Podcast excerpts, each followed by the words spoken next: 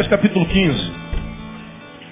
Em meia hora uma reflexão e meia hora a celebração da ceia. A gente vai embora no horário hoje, em nome de Jesus. Ah, Lucas 17. Nós temos, é, desde fevereiro, desenvolvido um estudo aqui na nossa igreja. É vida devocional para quem busca longevidade e equilíbrio. Mas hoje a gente vai dar um, fazer um hiatozinho, quero deixar uma, uma reflexão breve não só para os batizandos, mas para toda a igreja. E essa palavra é, eu acho que é pertinente para esse tempo. Principalmente para vocês que estão batizando-se hoje. Vocês estão se batizando. E quando a gente se batiza numa igreja cristã, a gente também está dizendo que mudou de religião. Nós éramos de uma outra religião ou de nenhuma religião. E agora, porque nos batizamos, não há como a gente entra noutra religião. Religião é invenção humana, mas dizer que aceitei Jesus, se é numa igreja evangélica, a gente se torna ato contínuo em evangélicos.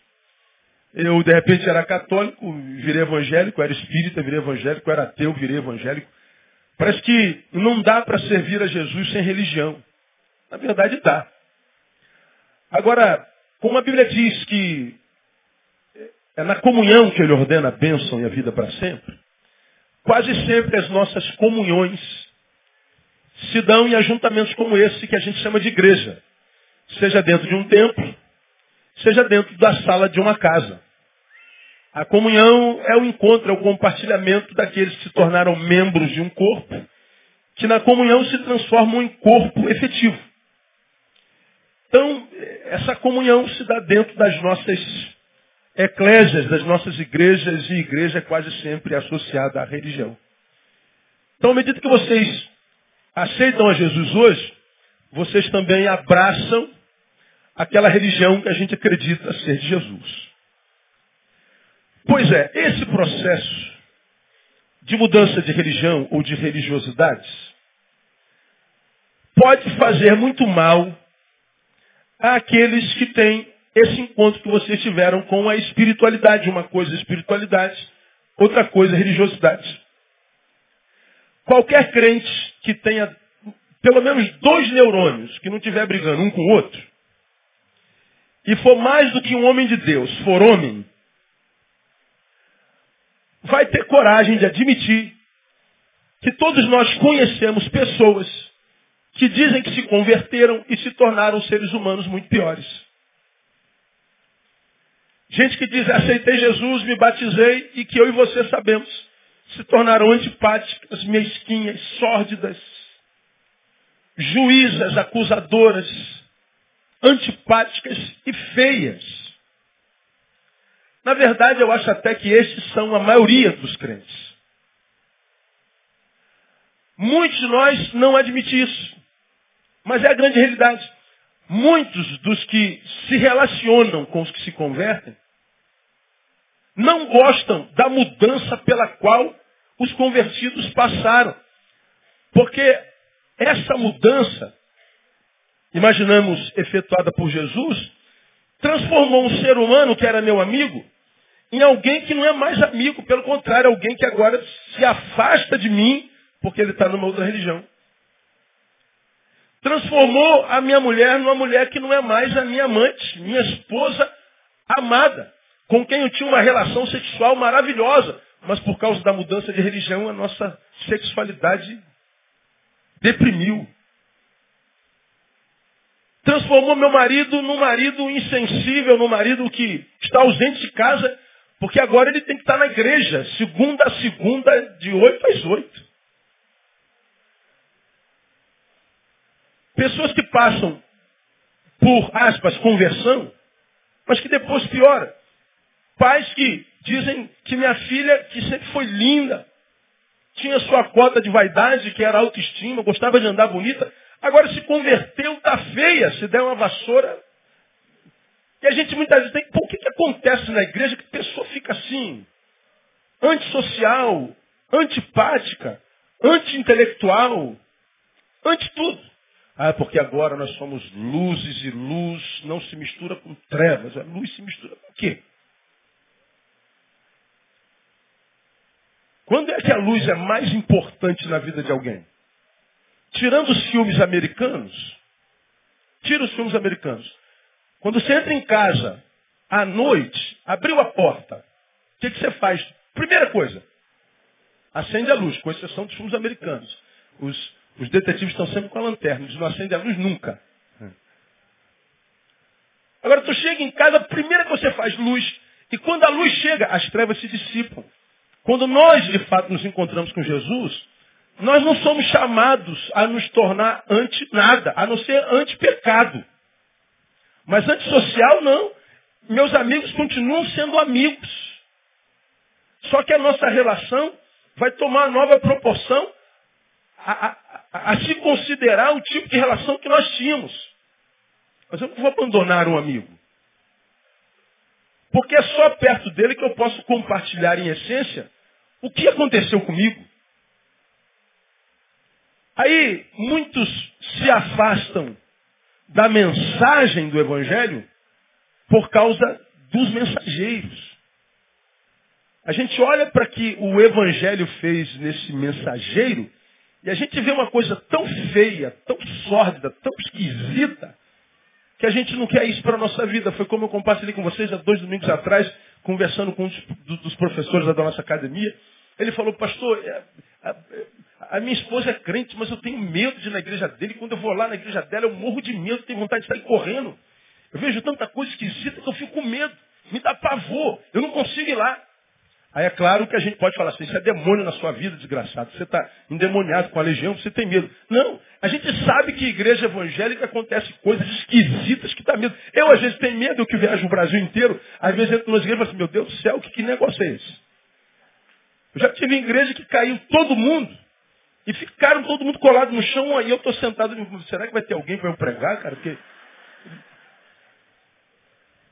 acabou o culto, estava todo mundo no chão, e eu perguntei, o que, que é isso aí, pastor? Aí eles estão na cola do Espírito Santo. Colado no chão. Que cola do Espírito Santo é essa, meu Deus do céu? A gente vê coisas bizarras. Eu disse para ele, você imagina o Jesus de Nazaré, o do Evangelho, produzindo medo em alguém? Você imagina a doçura dele, o carinho dele, a solidariedade dele, gerando medo, pavor. Não. A Bíblia diz que quando ele foi erguido a todos, atrairia a si. A fé de Jesus, como vocês têm aprendido aqui, a santidade de Jesus é uma santidade atraente e nunca repelente. A fé que Jesus gera, de fato, no coração dos seus discípulos, não os esquisitiza, muito menos, me permitam um neologismo, não os etetiza não os transforma num ET. O Evangelho de Jesus nos traz a normalidade, nos humaniza. Esquisito nós éramos longe dele.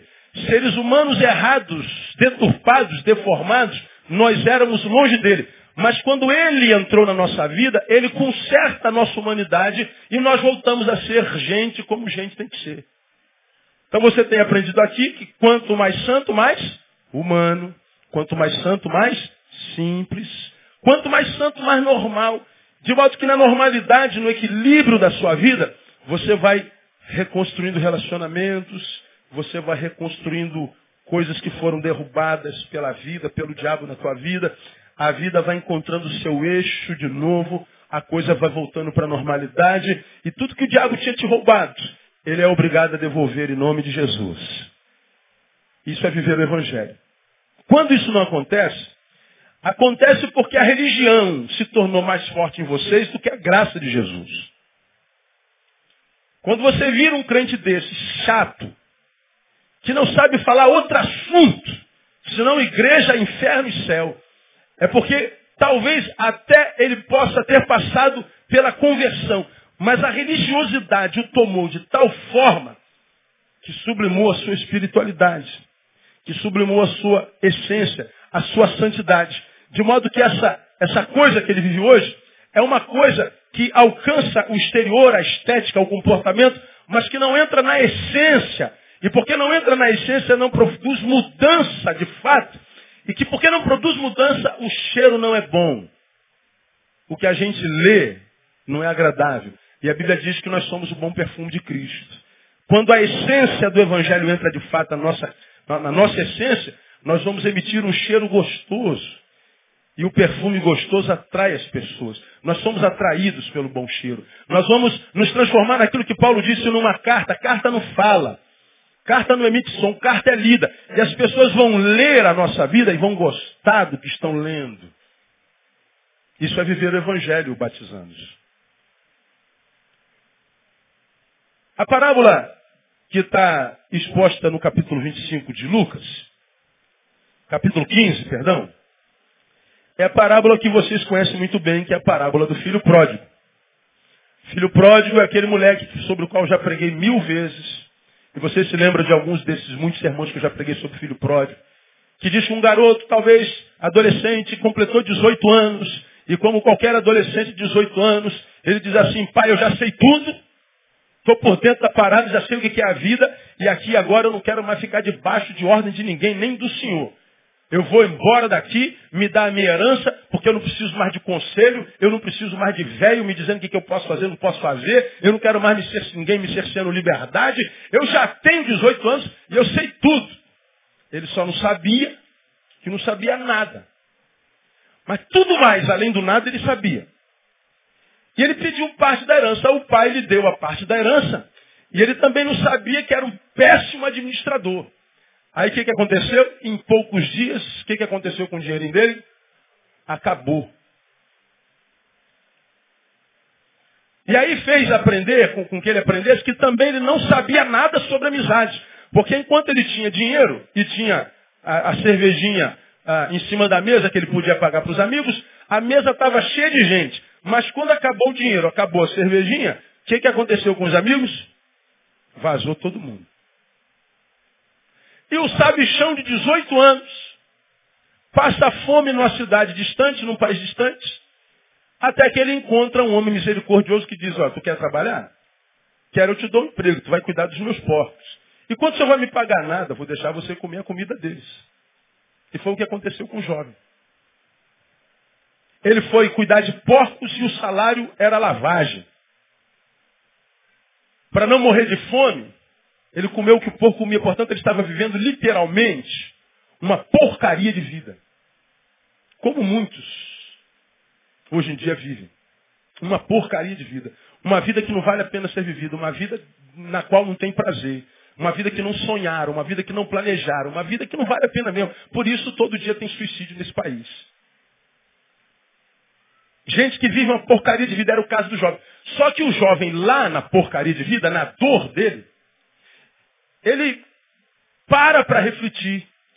Um moleque que não tinha maturidade, mas que tinha hombridade, porque na dor, ele diz assim, caramba, cara, eu, eu, eu vou aproveitar e transformar essa dor em escola. Eu estou aqui comendo lavagem, vivendo a porcaria de vida, e nesse exato momento, os empregados do meu pai estão comendo do bem do melhor, debaixo do tetozinho da casinha simples, mas do lado da mulher e dos filhos, vivendo felicidade. E eu sou herdeiro, estou aqui nessa porcaria de vida. Diz o texto, caindo, porém, se ele cai em si. Ele não se transforma no que eu chamo aqui, vocês ouvem há muito tempo, num, num, num caçador de culpados. O culpado é meu pai, o culpado é minha mãe, o culpado é a vida, o culpado é o diabo. Não, ele cai em si e diz assim, o culpado sou eu, pô. Sabe o que eu vou fazer? Eu não vou ficar aqui chorando a minha vida, eu vou me levantar, diz o texto. Vou voltar para o meu pai e vou dizer, pai, pequei contra o céu, pequei contra ti. Eu já não sou digno de ser chamado seu filho, eu fui um idiota. Eu só quero que o Senhor me dê um emprego, me faça um de seus empregados.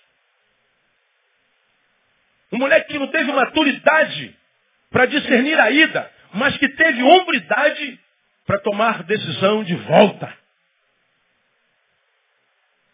Um moleque que teve coragem para fazer a besteira, mas teve coragem para consertar a besteira que fez, porque fazer besteira, todo mundo tem coragem, agora para consertar a besteira, poucos. Né?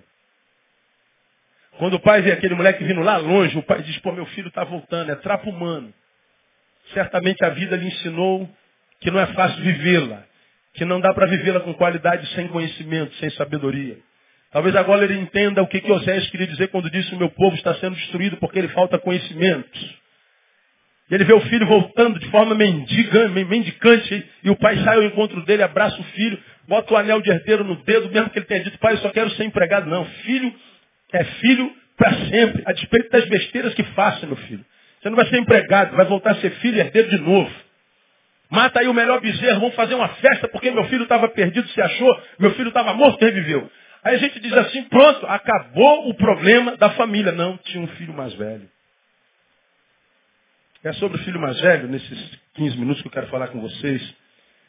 Está escrito lá no versículo 25. Ora, o seu filho mais velho estava no campo.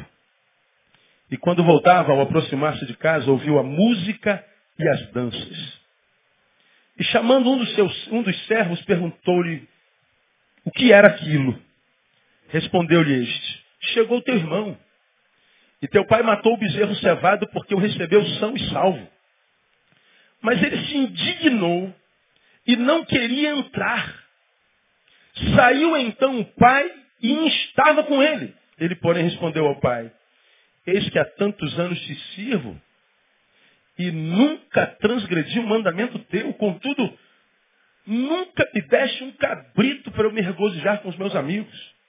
Vindo, porém, esse teu filho, que desperdiçou os teus bens com as meretrizes, mataste-lhe o bezerro cevado. Replicou-lhe o pai, filho, tu sempre estás comigo, e tudo que é meu é teu. Era justo, porém, regozijarmos-nos e alegrarmos-nos, porque este teu irmão estava morto e reviveu, tinha se perdido e foi achado. Esse foi o diálogo do pai com o filho mais velho. O filho mais velho, para mim, amados, principalmente vocês que estão se batizando hoje, é a representação clara do religioso. O filho mais novo é a representação clara do homem que imagina-se pronto, sem conhecer a Deus. E que descobre que quando chega no fundo do poço, existe um Deus que é o único que pode aprontar a nossa vida para a vida.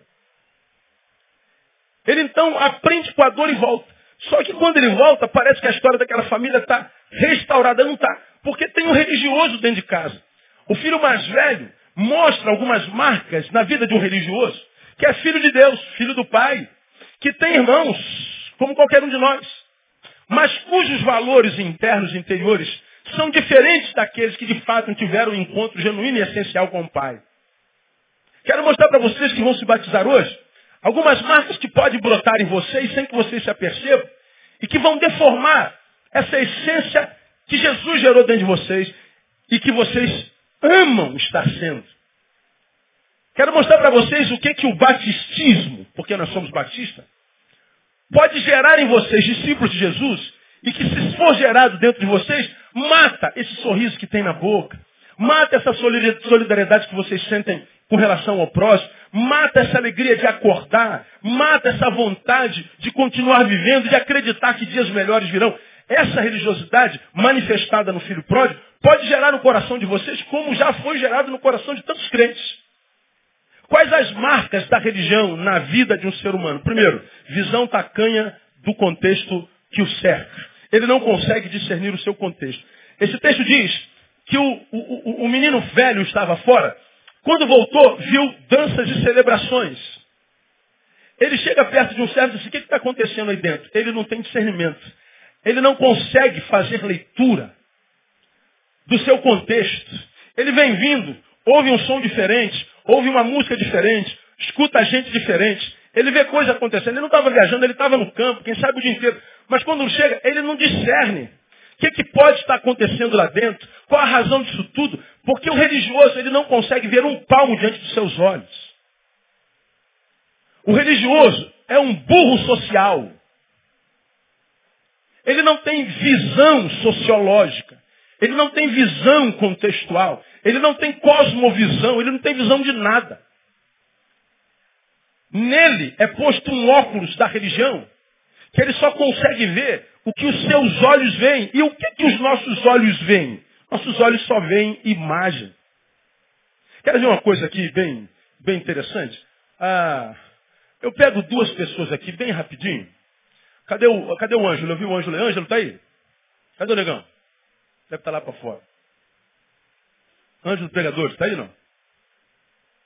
Ah, perdeu a benção de abençoar alguém, o mané. Está trabalhando, né? Ou então deixa eu pegar aqui alguém. Cadê? Cadê? Tinha um aqui com. Cadê aquele irmão que estava com, com um cordãozão boné para trás de camiseta? Cadê ele? Estava aqui agora também. Vem cá você. Vem correndo. Aí eu pego quem? Pega eu, pega eu, pega eu. Eu vou ser um, um modelo. Vamos lá, estamos passeando na rua. Estamos passeando na rua. É o Newton. Batizou no último batismo, foi? É. Aí a gente pergunta assim, é, pela imagem, quem é o crente aqui? Diga você. O da sua esquerda ou da sua direita? O da sua esquerda. Agora, essa é a sua visão. E por que você acha que o crente sou eu e não ele? Por causa de quê? Por causa da imagem, aparência.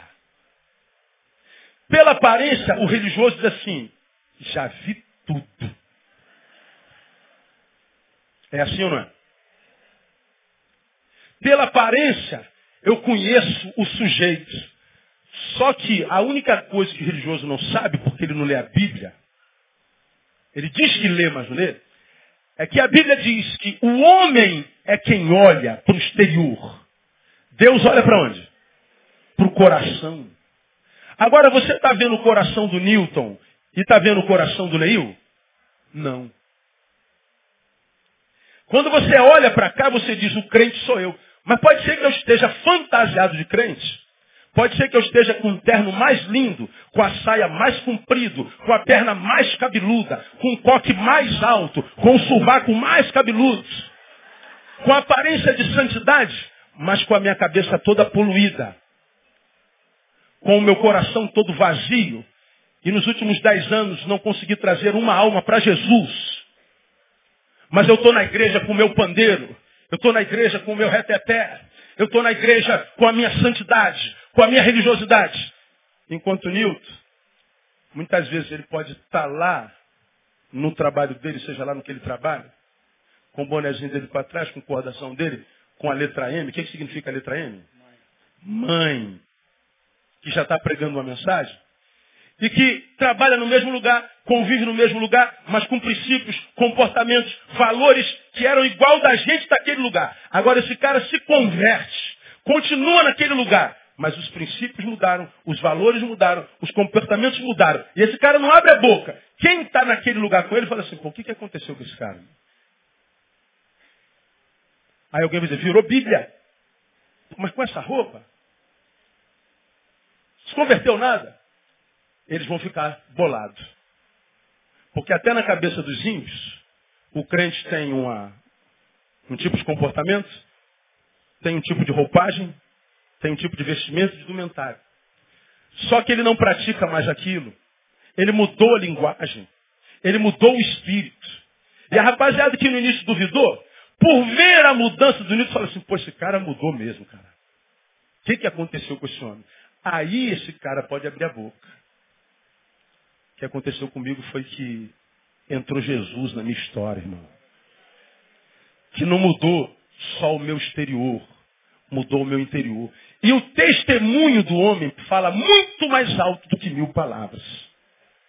Máxima dos puritanos ingleses do século XVI, fiz citação deles agora por tempo.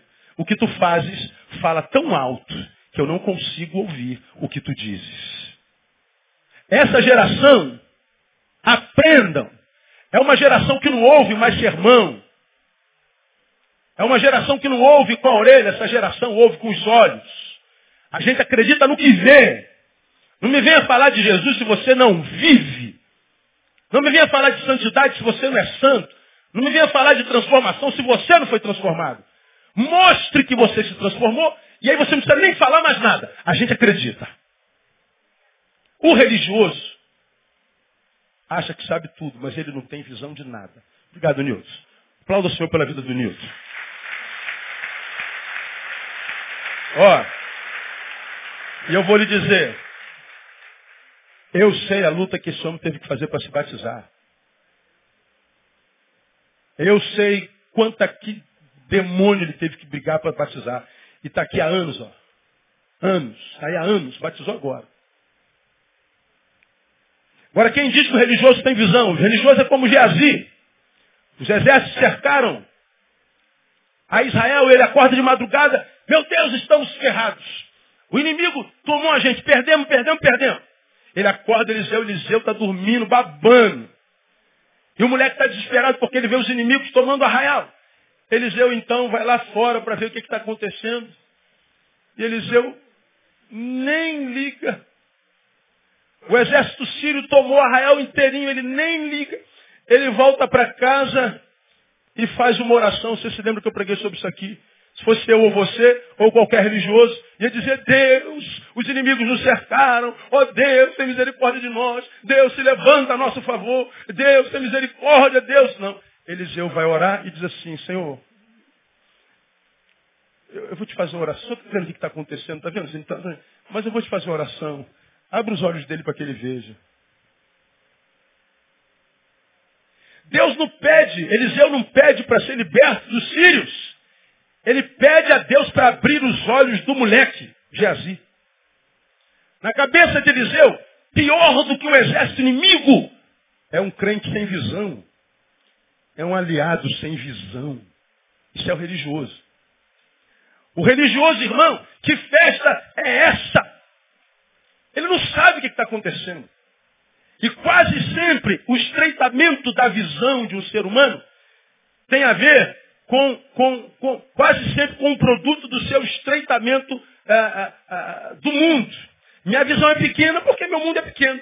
O cara se converte agora é só igreja. Igreja, casa, casa, igreja. Igreja, casa, casa, igreja. Ele não salga lugar nenhum, ele não ilumina lugar nenhum, ele não está inserido lugar nenhum, não influencia lugar nenhum. Tudo que ele faz para Deus é dentro do tempo. Qualquer um faz isso. O mundo dele se estreita. E a nossa visão será a proporção do tamanho do nosso mundo. Quer um exemplo claro disso? Você está assistindo a Fazenda, não está? Você pega aqueles parasitas que estão dentro lá da Fazenda. Qual o assunto deles durante três meses? É o mesmo. Fulano está fazendo tramada contra gente, porque eu vou indicar fulano, fulano vai me indicar, porque fulano é, é falcatrua, fulano é safado e fulano. Só conversa sobre a mesma coisa. Não tem outro assunto senão as, as ciladas da teia que tem ali dentro. Senão as trairagens. Não falam sobre esse assunto. Todos eles conversando sobre o mesmo assunto. Sobre quem vai, quem trai, quem é fiel, quem não é. Por que, que eles só conversam sobre aquilo? Porque o mundo dele reduziu-se à fazenda. Eles não têm contato externo. O diálogo, a visão, estreitou, diminuiu, mediocrizou-se, apequenou-se. A minha visão de mundo, portanto, o meu discurso, é a proporção do tamanho do meu mundo. Qual é o tamanho do mundo do religioso? É o tamanho da sua igreja. Eles acham que é isso que Jesus quer da gente. Eles acham que isso quer viver evangelho. Gente que tem uma vidinha desse tamanho, e diz que é por causa de Jesus. Quando Jesus alcança vocês, eles alcançam vocês para expandir o seu mundo, para expandir a sua visão. Jesus te prepara na igreja para te devolver ao mundo. O Evangelho nos prepara para sermos sal. E o sal só tem valor quando se toca a carne. A luz só tem valor quando ele está no meio das trevas. Jesus não chamou vocês para serem parasitas gospel, nem sustentadores de impérios religiosos, nem massas manipuláveis por pastores inescrupulosos, e nem para serem cerceados na sua própria vida. Quando Deus salva vocês, traz vocês inteiro, inclusive o cérebro, para ser usado. E a religião geralmente aprisiona o cérebro das pessoas. O religioso tem visão tacanha do mundo que o serve. Eu vou ficar no primeiro tópico, não tem jeito não, não dá para ir para o segundo tópico não. Aqui já dá. Nós temos ceia para fazer hoje. Ele nos salva e nos prepara não para a igreja. Ele nos prepara para o mundo. Esse é crente aqui, até o diabo é, irmão. É mole. Qualquer ator faz isso. Ah, agora, para ser crente no mundo, ah, só se for crente mesmo. Aí eu relembro, termino a minha palavra para a gente celebrar a ceia, relembrando uma ilustração que eu fiz algumas vezes na nossa igreja, sempre gente muito nova, como essas que estão aqui.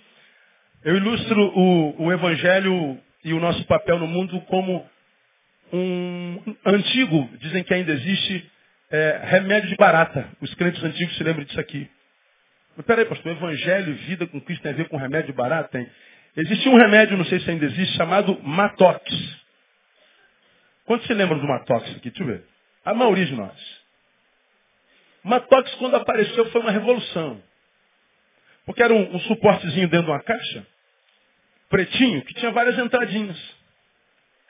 Você botava no cantinho da casa, a baratinha, tadinha, via aquele corpo estranho na casa, entrava naquele corpo estranho, porque a barata, como eu e você, tem esse senso de curiosidade, do novo. E ela entrava naquela casinha, tinha uma comida dos deuses baratianos lá dentro. E ela, ela só faltava se ajoelhar. Ela diz, oh Deus, que comida maravilhosa, obrigado por esse manjar. E a barata comia aquela comida dando graças a Deus. O que, que acontecia com ela? Morria? Não. Ela voltava para casa, com a barriga cheia, gorda. E compartilhava com a família. Família, vocês não sabem o que Deus fez comigo hoje. Encontrei uma mesa assim, na presença dos meus inimigos. E foi uma coisa maravilhosa. Que coisa boa. E ali no meio da família. Daqui a pouquinho a baratinha começava a tossir. começava a ficar tonta. E dela, contaminada pela comida que não era dos deuses, era do demônio, do ser humano que botou lá. Aquela comida era um veneno que começava a sair dela e contaminar toda a sua casa. Ela envenenada, envenenava a todas as baratas que tivessem dela. Aí aparecia na casa um monte de barata morta. Uma comeu lá e não morreu. Ela voltou para a toquinha dela e lá ela contaminou todo mundo. Isso é matox, gera morte. O evangelho é o oposto, é vivox. Você está perdido no mundo, faminto na alma, na existência, no coração. Aí você se encontra literalmente com o manjar do Deus, não dos deuses. E você se alimenta dessa palavra. Essa palavra te transforma, te reforma, te reconstrói, te devolve vida, essência, esperança. E aí você fica aqui preso dentro da igreja? Não. Você volta para sua casinha. Diz assim, mulher, filhos, marido, amigos. Eu achei uma comida maravilhosa, essa comida me devolveu vida, esperança, mudou meus valores, meus princípios, minha essência, mudou meu coração. E você então começa a emitir a contaminação dessa comida de Deus. E você vai contaminando positivamente todos os que estão ao seu lugar. Isso é vivox. E as baratinhas com as quais você se relaciona, os homenzinhos, as menininhas, elas não morrem. Elas vêm atrás de você querendo saber onde é que tem essa comida. E as pessoas vão sendo salvas, vão sendo alcançadas. Isso é evangelho. Então não permitam que a religião batista deforme o ser humano que você é. Continue amando o amigo de vocês, mas se relacionando de forma diferente. Mostre para eles que você ainda os ama, mas os princípios e valores mudaram. Porque você conhece a palavra agora. Diga para eles o que, que aconteceu com você, mas não precisa usar palavras por hora. Porque a maioria de nós não sabe falar mesmo. Não sabe falar. Viu? São Francisco de Assis prega o evangelho sempre, se necessário. Usa as palavras. E se a gente fizer assim, gente, a gente vive essa santidade atraente, porque se converteu, vai ficar mais bonito. Decentemente bonito. Vai ficar mais simpático vai passar pela rua e vai atrair as pessoas. Não como aquele, aquela coisa que eu falei aqui alguns domingos atrás. O cara é um sol desse, cara. Todo mundo indo pra praia. E tu com a terno e gravata. Com um livro desse tamanho. Vindo no sentido oposto. Aí o cara zoa de você, Pai do Senhor. Aí você fala assim, como é que ele sabe que eu sou crente, gente? Ou é crente ou é retardado, como eu falo aqui. Você está com essa roupa, só pode ser. A gente acha que a fé se manifesta na roupagem. Vestido de vaso como eu estou hoje, de calça social. Eu não uso calça social há 10 anos. De gola clerical não tem nada a ver. Isso aqui não tem nada a ver, inclusive, comigo. Porque isso não é evangelho. Evangelho, irmão, é voltar para o lugar aonde a gente é e influencia aquele lugar com o cheiro de Jesus, com a palavra de Jesus. E as pessoas vão querer ser como a gente. Porque ele mudou a nossa história. Que Deus abençoe vocês muitíssimo. Eu recebo vocês como pastor nesse lugar com muita alegria. Não é? Com muito carinho. Espero poder ser uma bênção na vida de vocês e continuar sendo. Porque eu sei que na transformação de quase todos vocês eu tenho, eu tenho, eu tenho uma vírgulazinha aí, não tenho? É, vocês já estão contaminados pelo Neil de alguma forma.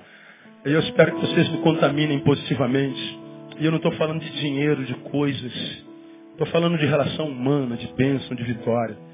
E que vocês sejam o vivox na família de vocês, que o pai de vocês, a mulher de vocês, o filho de vocês, olhem para vocês e caramba, meu pai mudou, rapaz, o que, que aconteceu? Minha mãe, meu filho, que, aonde ele está indo? Aí ele vem aqui, pronto, aí não tem jeito. Houve uma palavra que faz bem para a alma, que incomoda no início, escandaliza muita gente, mas depois, por causa do conteúdo, transforma. Que Deus abençoe vocês. E que a melhor época da vida de vocês tenha chegado no nome de Jesus. Vocês também no nome de Jesus. Vamos aplaudir o Senhor. Quem sério?